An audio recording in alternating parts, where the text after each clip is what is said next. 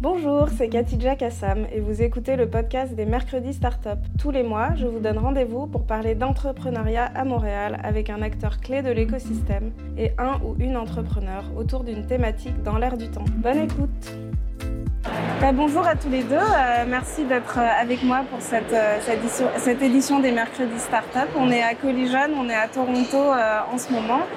c'est la première fois que vous venez tous les deux Exact. Dans le fond, nous, c'est notre première fois à Collision. super excité d'être là. super bel événement, beaucoup de gens. Puis, non, belle organisation. Ouais. Comment ça se passe à date aussi pour toi? Oui, ben pour le camp, c'est pas notre première fois qu'on est là. Pour ma part, c'est ma première expérience à Collision. Puis à date, ça se passe super bien. C'est un bel événement. C'est gros. On voit beaucoup de monde, mais euh, c'est vraiment un bel événement. C'est bien organisé. Puis euh, c'est toujours plaisant de voir un petit peu tout l'écosystème réuni à un, seul endroit en même temps. Oui, c'est ça. Ben, c'est pour ça qu'on s'est dit on allait profiter d'être tous ensemble dans le pavillon du Québec pour organiser cette édition avec, euh, ben, avec le camp et avec une start-up euh, basée à Québec, Propulsion. Alors je vais vous laisser euh, tous les deux vous présenter très rapidement. Amélia, est-ce que tu veux euh, nous dire un petit peu d'où tu viens et ce que tu fais? Parfait. Bien, le CAN, on est un accélérateur, incubateur pour les startups technologiques qui vont du pré-démarrage jusqu'à l'internationalisation. ça fait sept ans qu'on existe. on est basé à Québec. on accompagne une centaine d'entreprises par année. On anime l'écosystème de la Ville de Québec, mais on accompagne des entreprises, pas seulement de Québec. Donc, on accompagne à l'ensemble du Québec. Pour ma part, ben, moi, je suis conseillère aux communications et aux partenariats pour le camp euh, depuis euh, trois ans. Donc, euh, c'est ça. C'est ma première expérience dans un salon de cette ampleur-là. Fait que vraiment une belle expérience à date. Ouais. Et toi, Azaria? Donc, moi, je suis cofondateur de Propulsion. Nous, on est une start-up qui est incubée justement avec le camp où est-ce qu'Amélia travaille. Notre objectif, c'est de faire bouger les organisations. Donc, on a développé une application mobile qui combine tout ce qui est psychologie sportive et mécanisme de jeu. Et le but, c'est vraiment d'amener le fun et dans l'activité physique dans le milieu corporatif. Donc, on va venir jouer surtout avec des principes euh, de classement, des défis qui sont créatifs, des défis qui invitent tout simplement les gens à bouger un petit peu plus, donc à devenir un petit peu plus actifs. Donc, devenir un événement comme Collision, ben, c'est justement de démontrer un petit peu la solution aux gens qui veulent bien l'essayer. C'est surtout aussi de voir comment le système, euh, en fait, euh, l'écosystème entrepreneurial, de tout ce qui est sports tech, HR tech, comment ça évolue et comment on se positionne là, pour les prochaines années à venir. Ouais, c'est super intéressant et euh, tu me parlais un petit peu tout à l'heure des types de clients euh, que tu avais, donc c'est des entreprises. Euh, ici, de venir à Collision, l'idée c'est quels sont vos objectifs si tu devais m'en citer un ou deux principaux objectifs. Absolument. Donc, euh, le premier objectif, c'était de faire en fait notre première mission commerciale à l'extérieur du Québec. Euh, sachant qu'on est une jeune start-up, on a lancé euh, l'application là, officiellement en mars dernier. Donc, vraiment de sortir du Québec, de voir quelles sont les opportunités d'affaires. ça faisait partie là, de, nos deux objectifs. Donc, première mission commerciale, un petit peu c'est quoi les objectifs qu'on peut s'établir aussi en, à l'extérieur de la province du Québec. Euh, nous, on a l'objectif éventuellement de, de sortir, euh, de peut-être d'acquérir des clients euh, hors du Québec, hors du Canada. Donc, euh, je pense que c'était une bonne étape là, de, de, commencer avec Collision. Vous, vous ciblez quel marché peut-être en priorité? Euh, habituellement, on cible des entreprises de taille entre 100 à 250 employés. C'est souvent des entreprises qui sont souvent en croissance travaillent dans des secteurs où est-ce qu'ils sont souvent de, où est-ce qu'ils travaillent de manière sédentaire. Donc, que ce soit dans le secteur financier, secteur euh, euh, technologique. Souvent, c'est des entreprises qu'on veut venir euh, targeter, désolé l'anglicisme.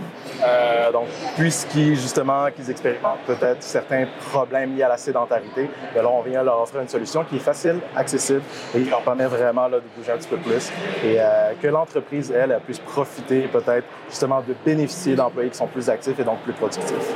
Mm-hmm. Et, euh, et, donc, euh, Amélia, euh, avec le camp, tu disais que vous accompagnez les entreprises du, démarrage à l'internationalisation c'est quoi vos, priorités d'accompagnement pour l'internationalisation?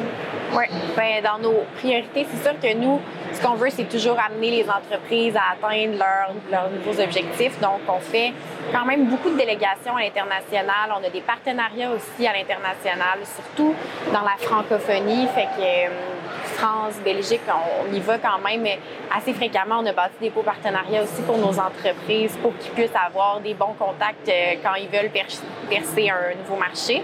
Euh, sinon, ben, on a aussi une offre de programmes pour les entreprises qui sont à l'international, qui veulent se baser euh, en Amérique du Nord, donc à Québec. On a un programme qui est fait pour ça, qui fonctionne très bien. On a une dizaine d'entreprises déjà qui, qui viennent de la France, de la Belgique ou autres, puis qui viennent s'établir à Québec, puis c'est leur première porte d'entrée pour percer euh, le marché nord-américain. Donc, c'est sûr qu'on est, on vient des fois comme pour les deux objectifs, donc soit pour nos entreprises qui veulent percer l'international ou le contraire des entreprises de l'international qui veulent venir à mhm. Québec. Donc, on a cet objectif-là quand on est en mission de d'être à la rencontre des entreprises, mais aussi de savoir euh, vers où euh, cibler nos entreprises pour qu'ils rencontrent les bonnes personnes pour leurs objectifs.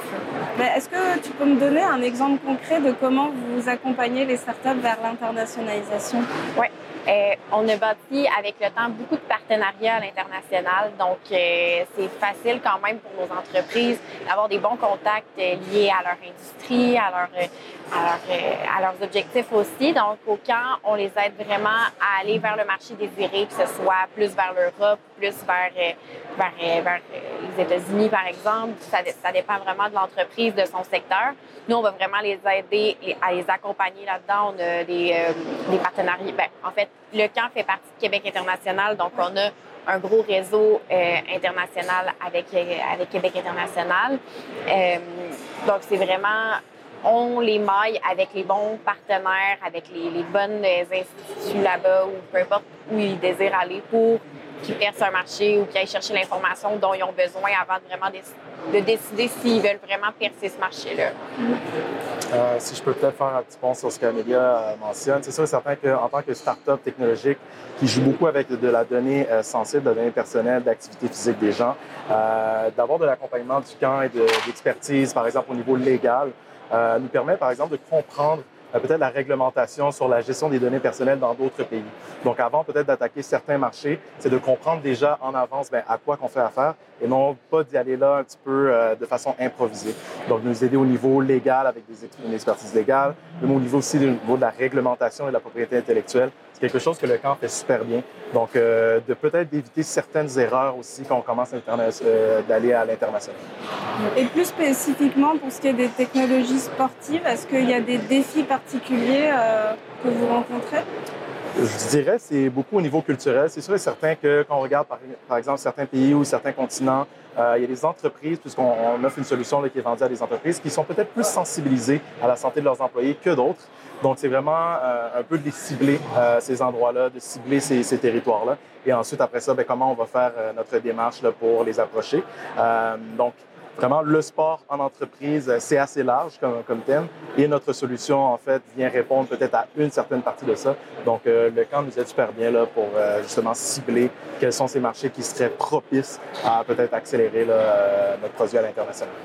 Ouais, c'est tout un challenge de aussi sensibiliser une un public avec des, cultures différentes à, l'importance de faire du sport Est-ce qu'il y en a qui sont plus, euh, plus euh, réceptifs euh? Il y en a qui sont plus sensibles que d'autres. Je pense que de façon générale, les gens comprennent les bénéfices du sport. Et là, encore une fois, maintenant, c'est de s'approcher dans le milieu corporatif. L'objectif habituellement d'une entreprise, c'est souvent la profitabilité.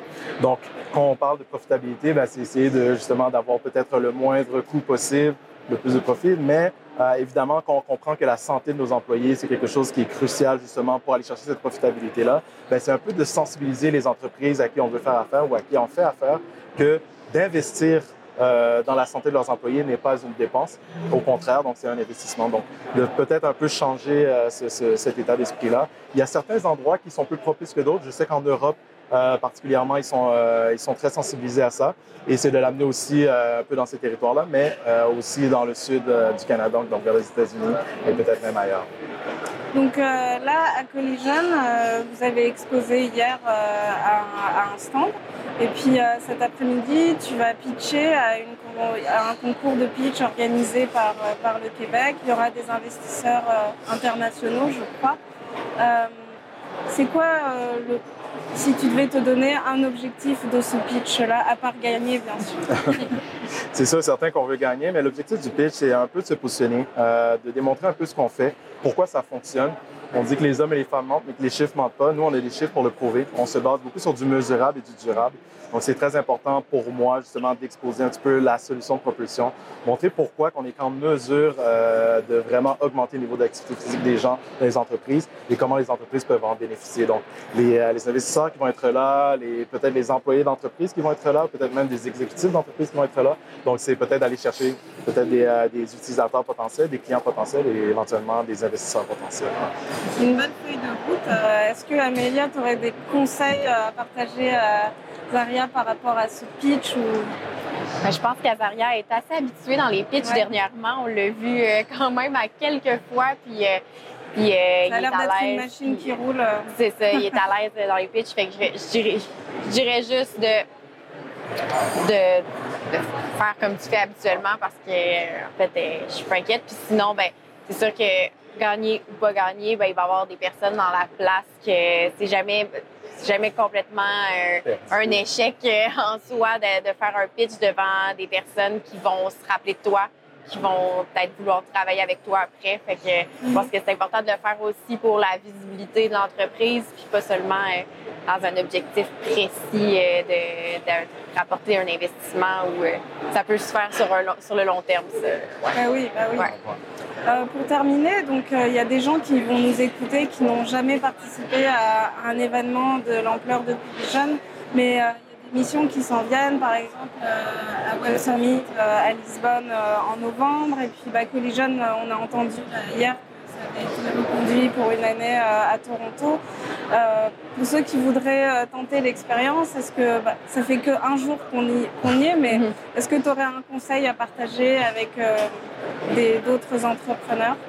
Absolument. Euh, c'est sûr et certain que de sortir, de sa solution, de la valider aussi auprès de personnes qui vont venir vous parler, euh, d'arriver aussi à Collégien peut-être avec certains objectifs précis. Ça, c'est quelque chose qu'on s'était établi euh, d'emblée dès, le départ. On s'était dit, bon, ben parfait, en allant à Collégien, c'est sûr et certain que c'était notre première fois. Donc, des fois, quand on tombe dans le côté expérience, ben, on est un peu comme...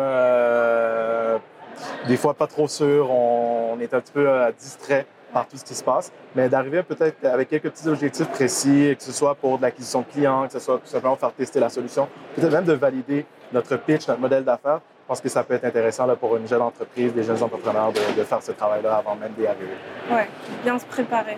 Et toi, Amélia, est-ce que tu as d'autres conseils à partager à des futurs participants à Collision?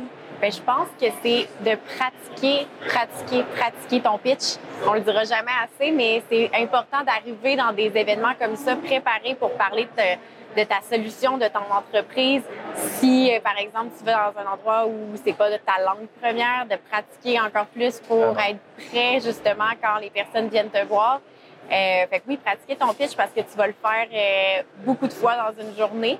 Puis sinon, ben, de voir aussi tout ce qui se passe autour parce que dans des événements comme ça, il y a tellement des événements, il y a, il y a beaucoup beaucoup d'activités autour, donc de, de bien s'informer sur ce qui se passe pour être aux bons endroits puis bien cibler aussi à qui tu veux parler. Et, euh, ouais, je dirais beaucoup de préparation si, si, tu veux participer à un événement de ce genre-là.